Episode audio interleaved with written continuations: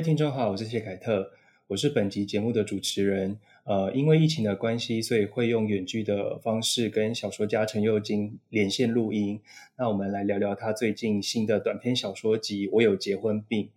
那么，呃，在这一篇呃这一本小说集里面收录的九篇人物故事，他们分别记录了不同角色里的现代女子群像。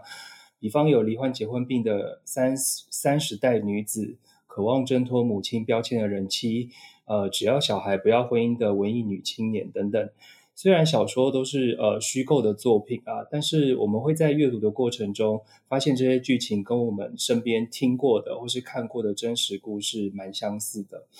那么在这一集的节目当中，我们挑选了其中呃女子三温暖这个短片来聊聊。那么就来欢迎佑金。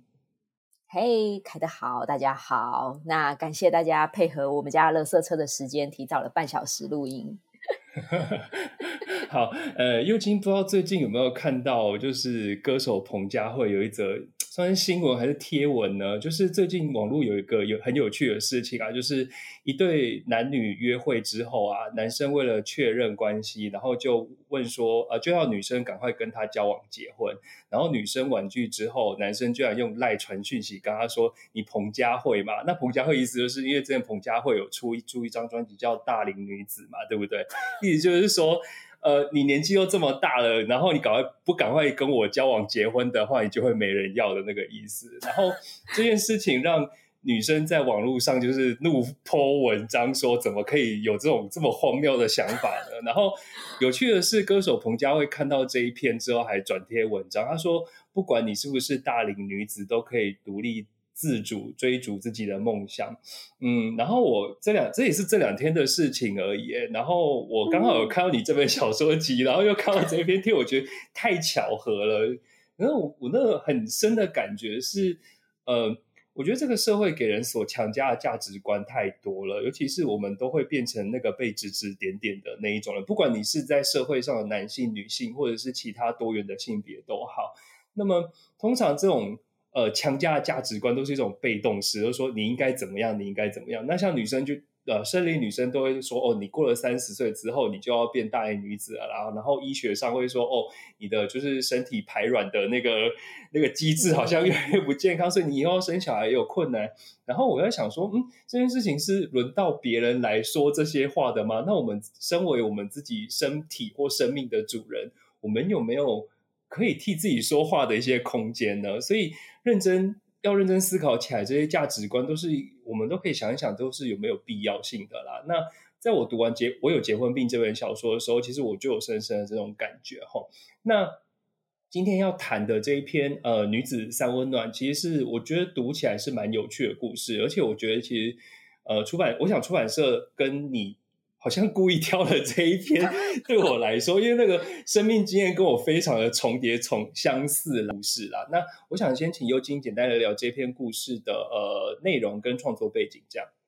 好，那个女子三温暖的这一篇呢，呃，它其实是一个实体存在的空间，然后也是本片的片名，然后他写的呢是一个跟呃。朋友出租，呃，要朋友一起住在一个公寓里面的大学女生，然后呢，但是她室友非常的不负责任，所以呢，这个朋友就差不多关系要破裂了。那住在同个屋檐底下呢，最困难的一件事就是一起丢垃圾了。那他既然室友都不负责任，就只好到楼下去。那到楼下去呢，每次呢，要么就追不到垃圾车，要么就是这个像现在一直下雨的话，丢垃圾也非常的痛苦。那这时候有个天使就出现了。楼下的阿姨说：“你就放在旁边那棵富贵树旁边，我来帮你丢吧。”然后这个大学生就觉得：“天哪，太好了！”然后这个阿姨呢，她其实也是一个在空巢期的女性，儿子那时候已经就是工作搬出去了，那后来就会再搬回来这样子，因为离婚的关系。然后阿姨呢，跟这个大学女生呢，就成了忘年之交啊。阿姨呢就说：“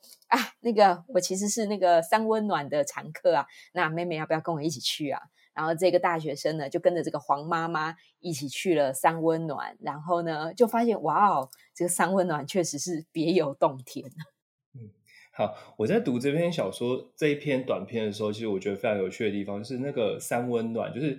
呃，我其实没有去过，我当然没有去过女性专用的三温暖，在说什么？可是你描述出来那个地方，很像我们会在韩剧看到，就是里面可以就是睡觉啊，然后可以韩剧有时候会吃鸡蛋或喝汽水嘛，就那种很很舒服、很闲适的一个地方。我很想说，我有原来有这么舒服的一块地方啊！那我不知道为什么你是最近有去。就是去女性三温暖在就是做休息嘛，就是因为看到三温暖这个最近是没有了，毕竟这一篇就写于大概三四年前了，对，已经是疫情前的时代。好，那个时候呢，也是一个阿姨，她就说：“哎，我们去三温暖吧。”那心里会想说，那个地方要么就是运动中心的桑拿嘛。蒸汽室，要么就是对色情的按摩院，就想说天哪，阿姨要带我们去女子生温暖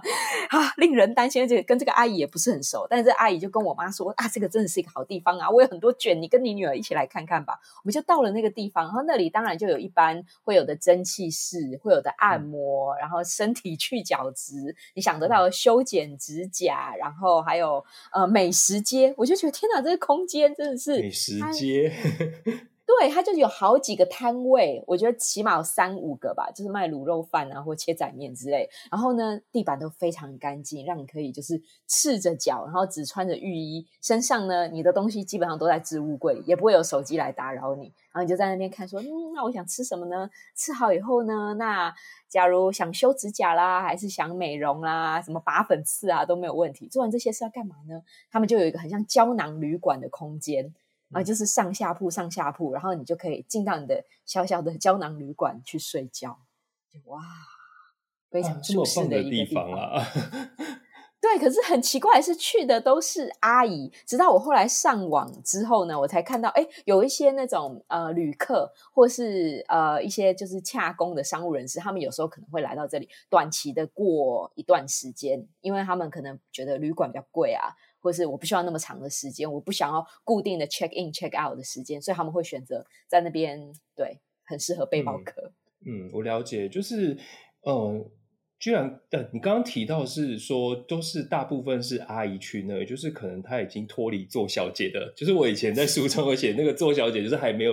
还没有结婚的时候嘛。那听你刚刚这样讲，应该就是做小姐之后的事情了，就是变成妈妈，然后有有小孩子，然后那是一个。呃，那是一个很神秘的空间，就是我我说的神秘，不是它有些猫腻在里面，而是说它是一个家人不会知道你在里面干嘛，但是你可以在里面彻底休息跟放松，你可以暂时抛开一个所谓母亲角色的这个呃这个身份的一个呃空间里面，然后大家都很。很很松垮，然后瘫在那，可是可是那个感觉非常舒服，因为因为我我们在家，就是尤其是我，我也是在家里是担任家家务的分工者那一位，所以我我有时候会觉得说，我在家里就是这就是我的工作场域，你懂我意思吗？就是别人想象是我在办公室才是工作场域，可是每个家庭主妇或者家事的主要分工者就是这里。我家等于我的工作场，就是我必须随时随地照顾每个东西，那种感觉其实非常的、非常的被绑缚住。然后只有唯有到那种，比如说你像刚刚讲三问的那种空间，才可以我暂时卸下这个身份。所以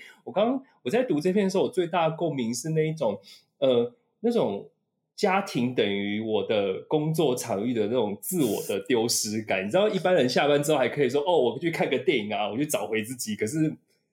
妈妈或家庭主妇是没有这件事情的，所以我觉得，当你写这篇时候，我突然有一种啊，就是世间女儿要出来替妈妈说话的感觉了，这种感受，我觉得这种感受非常的棒，而且非常的贴心啊，就讲到我像自己是妈妈一样。对，感觉你下次就要带妈妈去女子三温暖了，或男子三温暖。对，然后我我觉得这个书中的这些描写其实非常的写实，尤其是我刚刚讲在上一代身上，因为他们通常是你知道我们的上一代就是可能现在已经是五六十岁的母亲们，然后他们呃比较传统的观念是可能就是二十岁呃念书了不起，念到高中大学嘛，这个念到大学已经非常了不起了。对对 对，所以他们就是念可能念高中，国小毕业吧。我妈也是，哎，真的哎，所以所以就是呃，当他们马上学业毕业之后，马上就嫁人了。所以我觉得在上一代常常有这种，我我嫁人等于进入另外一个工作场域里面，然后就丢失自己，不能辞职。对对，而且不能辞职，丢脸。对，辞职等于就是我的道德观全部崩坏毁灭，然后我的人生那个身价一败涂地的感觉。对，所以呃，我想问的是，幼金觉得女人成为母亲之后，经常把自我丢失的原因是什么？是不是我在想，这是不是跟大部分人对母亲的一个理想形象有关系啊？嗯，我在想这些母亲的形象，都包括我自己。虽然我还没有成为一个母亲这样子，但是呢，我自己会觉得，结婚之后呢，我就觉得，嗯，好，我就进入了我个工作场域了。那我要尊敬这个工作，然后就想说，哎，那我是不是要应该要帮我先生做早餐呢之类的？可是我本人就没有什么在吃早餐呢，而且主要是起不来之类的。对，然后去到凯特家的时候，就觉得，天哪，这真是一个完美的工作场域，就是别人的工作场域，别人的劳务，而且是我的工作场域，好吗？对，就你的，我只是去那边对被你服务的，就觉得很开心。然后我记得过年的时候，第一次不是对，对我现在也只结过一次婚，对，第一年结婚，然后呢，过年的时候不都是要回到公婆家嘛？然后呢，我就对，也是很很很很普通的回到了公婆家。然后呢，想不到呢，那个他们家呢，就是出去玩以后呢，大概就是走春嘛，走春回来以后呢，然后。然后呢，我就觉得啊，天哪，出去真的很很很劳累，我想要赶快洗澡，然后我就冲去洗澡了。想不到，其实我是那个家庭里面第一个洗澡的人，因为我在出门前就把要换洗的衣服、内衣裤全部都准备好了，非常的迅速，有就是已经有谋谋略的这准备了这件事。但是呢，他们就说哦，其实我在我们家呢，我先生就说，通常是公公第一个洗澡，但公公对于在我后面洗澡没有任何怨言，但在他们家呢，最后一个洗澡的绝对是婆婆。就是我的婆婆，然后我就会说，那为什么她要第最后一个洗澡？是因为她很不喜欢洗澡嘛？像我先生就是觉得想要拖到最后一刻，都已经要晚上十二点才洗澡，就是个性的问题嘛。他就说，哦，不是，因为我妈就洗完澡以后就要把那个地板都弄干啊，还有水龙头都擦过。我才想，真的那些水龙头都是绝对是用小苏打粉就抹过去，可以亮晶晶，不留任何水渍。哎，我就觉得。哇，我真的很想问我婆婆，就是你以前还在做小姐的时候，就是 这样的吗？但我不敢问，我很恼。我觉得很有趣，就是说最后一个洗澡，其实。你如果真的认真去问你，你你婆婆可能前面的 schedule 排程还有很多，比如说洗碗啊、切水果啊，然后切完水果又要洗手，然后反正就会弄得全身都是乱七八糟的。那不如就最后一个洗澡，然后再把这边把自己就是全部事情都做完之后，然后再让自己最后一个去去洗澡，然后再清水垢那些事情啊。我觉得可能前面有这种排程，你看我是不是很称职的家事家务分工者？你讲的有道理。我我在书中其实读到很多很，就像你刚刚讲，就是比如说家里最后一个洗澡，为了要清除水垢，或者是以前喜欢看书，但现在却很少看的那种状况。因为我坐在家里面，就是我没有没有办，就是呃。为什么一直用我呢？这就是坐在家里面。今天是家庭主妇与作家的对谈。对，专业母亲就没有办法，就是觉得生呃家庭的任何东西、任何物件、任何人事物，都好像绑一根绳子在我身上，要我，然后每个人都在扯你，都在扯你，然后你必须照顾到每件事。我觉得那个那个感受在书里面，我觉得描写的非常的贴切哈。呃呃，有一个小说的问题啦，就是这篇小说其实蛮特殊的的。的点在于说，我觉得这个是我们这种写作者会关注到的事情，就是为什么在这篇小说里面，我们你不是直接写用黄妈妈的用第三人称的方式来写黄妈妈这个人，而是用了一个安排了一个大学生进这个故事里面，然后用大学生的视角来看过上一代的 女性的姿态呢？我不知道你你你的这个安排是什么这样子。我觉得哇，你刚刚一开始说的那个是，就是女儿要出来说话了。我觉得这个大学生也是，可是他可能扮演的更不是一个女儿角色，因为女儿通常都是。嗯，跟家里的另外一个儿子比起来，就更冤屈。就说妈妈，你怎么都指疼那个谁？他就前面有这些前情提要不？但我们一个只是楼上顶楼的大学生，没有这些情节，他就是一个旁观者。但是呢，呃，在故事的最后，我也说，啊，让这个大学生呢，就是觉得啊，也许下一次我可以带妈妈来这样的地方。就是其实呢，你会发现，好，这个黄妈妈。就跟我们自己的妈妈很接近，而我们的将来呢，也有可能一不小心就变成了这样的黄妈妈。这个呢，可能跟世代没有绝对的关系，跟年纪没有绝对的关系，而是你有没有觉察到啊，家务以及这个空间，它就是一个 充满劳动的关系。所以我那时候才会想说，嗯，那也许我就用一个全新的人，一个大学生，你可能也不懂任何家务的分工，然后任何婚姻的关系，从这边呢，然后去参与另外一个女性的人生，作为参照的点吧。是是，而且我觉得有，我觉得这个点，这个设计是是蛮，我觉得蛮贴切的。所谓贴切是。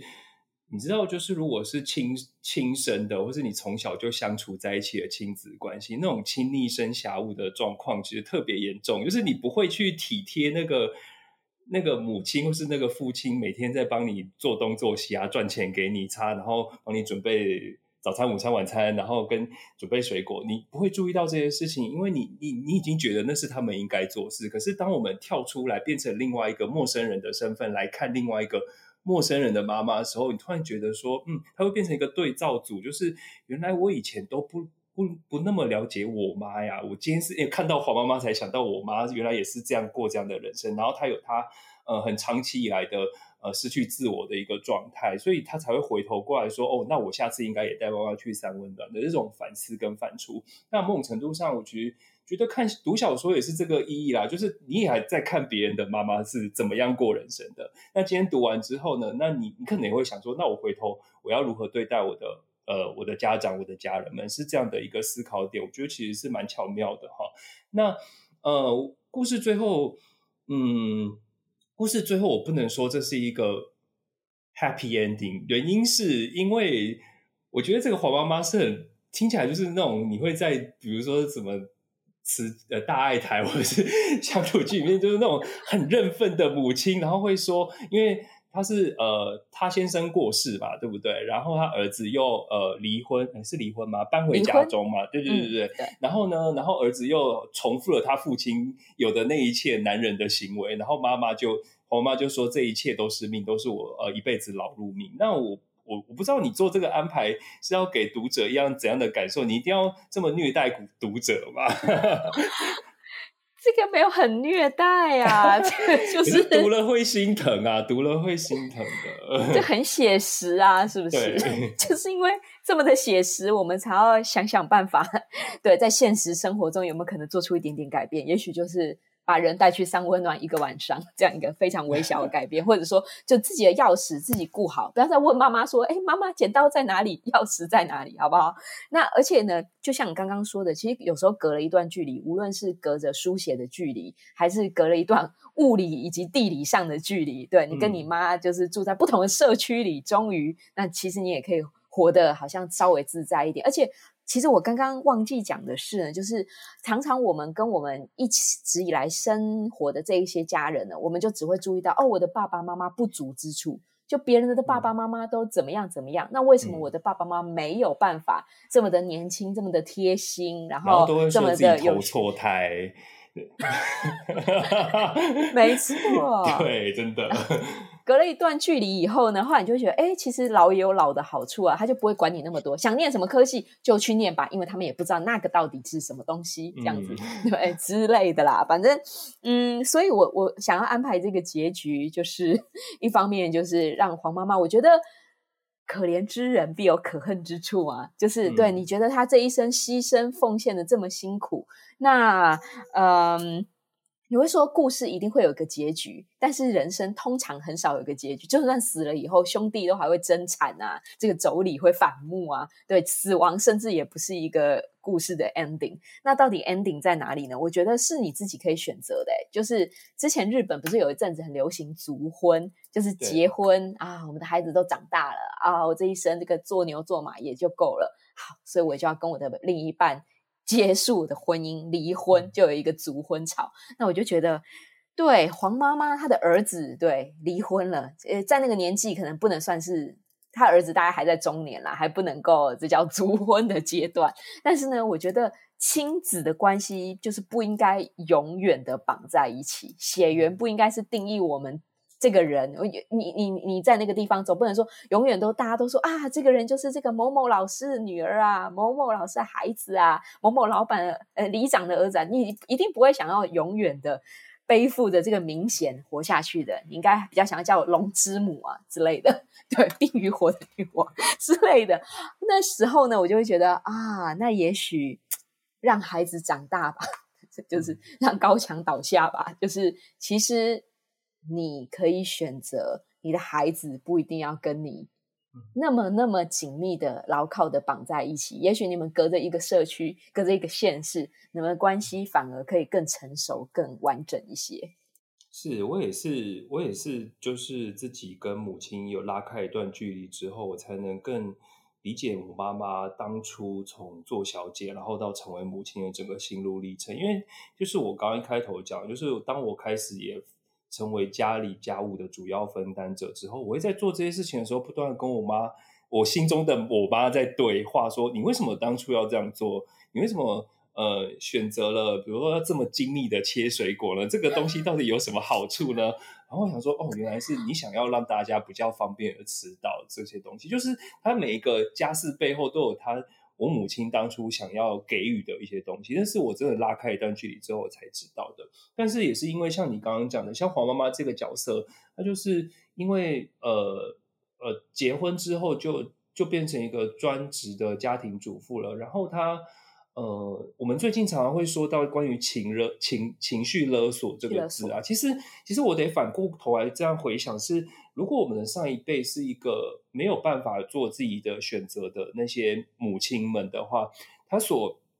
他的。人生割舍掉的东西，以及所投注的所有心力，在这个家庭上，某种程度上都是他的沉没成本诶。你们很像投资理财频道，就是对 对，就是那些都是他他丢进去的东西，他当然会会觉得说，哦，你没有替我做些什么，或是你没有孝顺我，我就觉得我心有不甘。我我现在回头回过头来这样想，老我们老是在指责。自己的母亲或父亲请了的时候，其实是有一点点苛责的，因为某种程度上，那是我们想要撇清我们之间太过紧密的绑缚。哎，可是我们不能不能忘记说，他们当初是怎样不身不由己的做了这些选择的这个过程。所以，我我读到这一篇，最后黄妈妈还是会说，这个都是命啊，我一辈子的劳碌命的时候，我心里想说啊，你还是调回了那个母亲的角色，但是但是你又。现就是，如果你现在我们做子女跟妈妈说，你就过你自己的人生吧，他会慌掉，他会不知道该做什么，你知道吗？就是他人生已经很长一段的空窗期了。然后，如果今天要跟他讲说，你不要再照顾了，你去过自己的人生。然后，我妈那时候的脸就是整个傻眼，看着我，就一满脸黑人问号。我觉得，我我有时候觉得，我当初那样讲其实是有一点点残忍的啦。那当然，我最近我妈，我不知道你妈最近的。呃，生活有没有找到一些新乐趣？我妈最近的新乐趣是，她会常常跟我讲说，家里就是我老家内湖附近哪边有什么植物，有什么植物。然后我说，你怎么会知道这件事情？她就说，哦，我都去拍照，然后做长辈图啊。然后，然后所以她会知道，她会对家里附近的所有景点，然后所有的植批植栽寥落指掌这样子，然后。去拍，然后去自己去背，然后做长辈图，然后会跟我讲说：“你阿姨他们吼都是做盗版的。什么叫做盗版的？就是别人贴过图拿来转贴而已。然后我都是自己创作的哦。然后有 有没有很有创作者的尊？对对对，创作者的母亲啊！对对对对，好。所以我在我心里这样想说啊，好了，虽然虽然是做长辈图，那你还是也算是。找到某一种你人生的乐趣，跟他终于跨出了家中这个狭窄狭窄的空间，然后到了对对对，真的真的真的哈，所以我也是蛮感动的啦。那我不知道你母亲有没有也是最近在做一些你不太知道她在干嘛，但是觉觉得她突然找到她的新人生方向。有有有，我就是我有帮我妈找一些方向，比方说就在帮她报名了运动中心的瑜伽课程。刚开始她也觉得干嘛要做瑜伽，干嘛花钱做运动呢？那我就说反正钱是我出的，经济自主是。是很重要，钱是我出的，那你就试试看嘛，不喜欢不舒服那再说嘛。结果呢，我妈就一路从五六年前，然后学到了现在这个样子。她现在已经是班上比较对资深的同学了，那还可以就是做示范之类的。老师会说：“你看他，看他虽然矮矮胖胖，老师没有这样说了，对，就是 你看他都可以做到这个动作，你们一定也可以这样子，持之以恒就成为一个好榜样。”然后现在我要约我妈呢，都还得问她说。哎，那一个礼拜你到底一三五啊二四六什么时候去上课？然后其他时间呢？快要呃，这叫什么？傍晚吃饭前他就会去提防跑步，那我就觉得哇，天哪，真的比我还要健康啊！但是因为疫情，他最近两个礼拜都没有去上课了，现在就只能在提防这种空气流通的地方跑跑步。那我我我希望他是第一个洗澡的，会会会，一跑完就回家洗澡，他也是最后一个。嗯，好好，那今天我觉得这篇小说。我不止我们今天聊到这篇小说，我觉得非常有意义，就是我们可以借由读小说的过程去对照一下我们自己跟自己的母亲或是女性的长辈是他们是如何走过他们人生这一段路的。那么，当然这一本呃，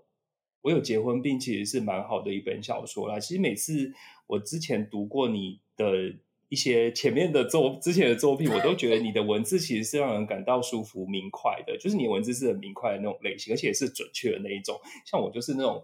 绕半天不知道，就是心里很多纠结小剧场那种人，更准确。所以，所以我我跟我跟各位读者说，就是你如果想要在嗯，就是你的阅读时间如果很有限，但是你要想要读到非常有质量的内容的话，是我蛮推荐右记的作品给各位读者读。就是你很快读起来，就很多的场景很鲜明，呃，很利落的文字，就让你有一些反思或回想的部分。虽然这本小说作品集是以女性为主主体啦，但是其实我认为。呃，男性也应该要读这一本书，因为我们常常在谈，就是这几年一直在谈性别平等、平权这件事情，不是，其实这不是只在争取女性或者性少数的权益而已。其实，我其实我知道的是，很多男性也在其中，也在这个父权体系下深受其害。我指的不是那种。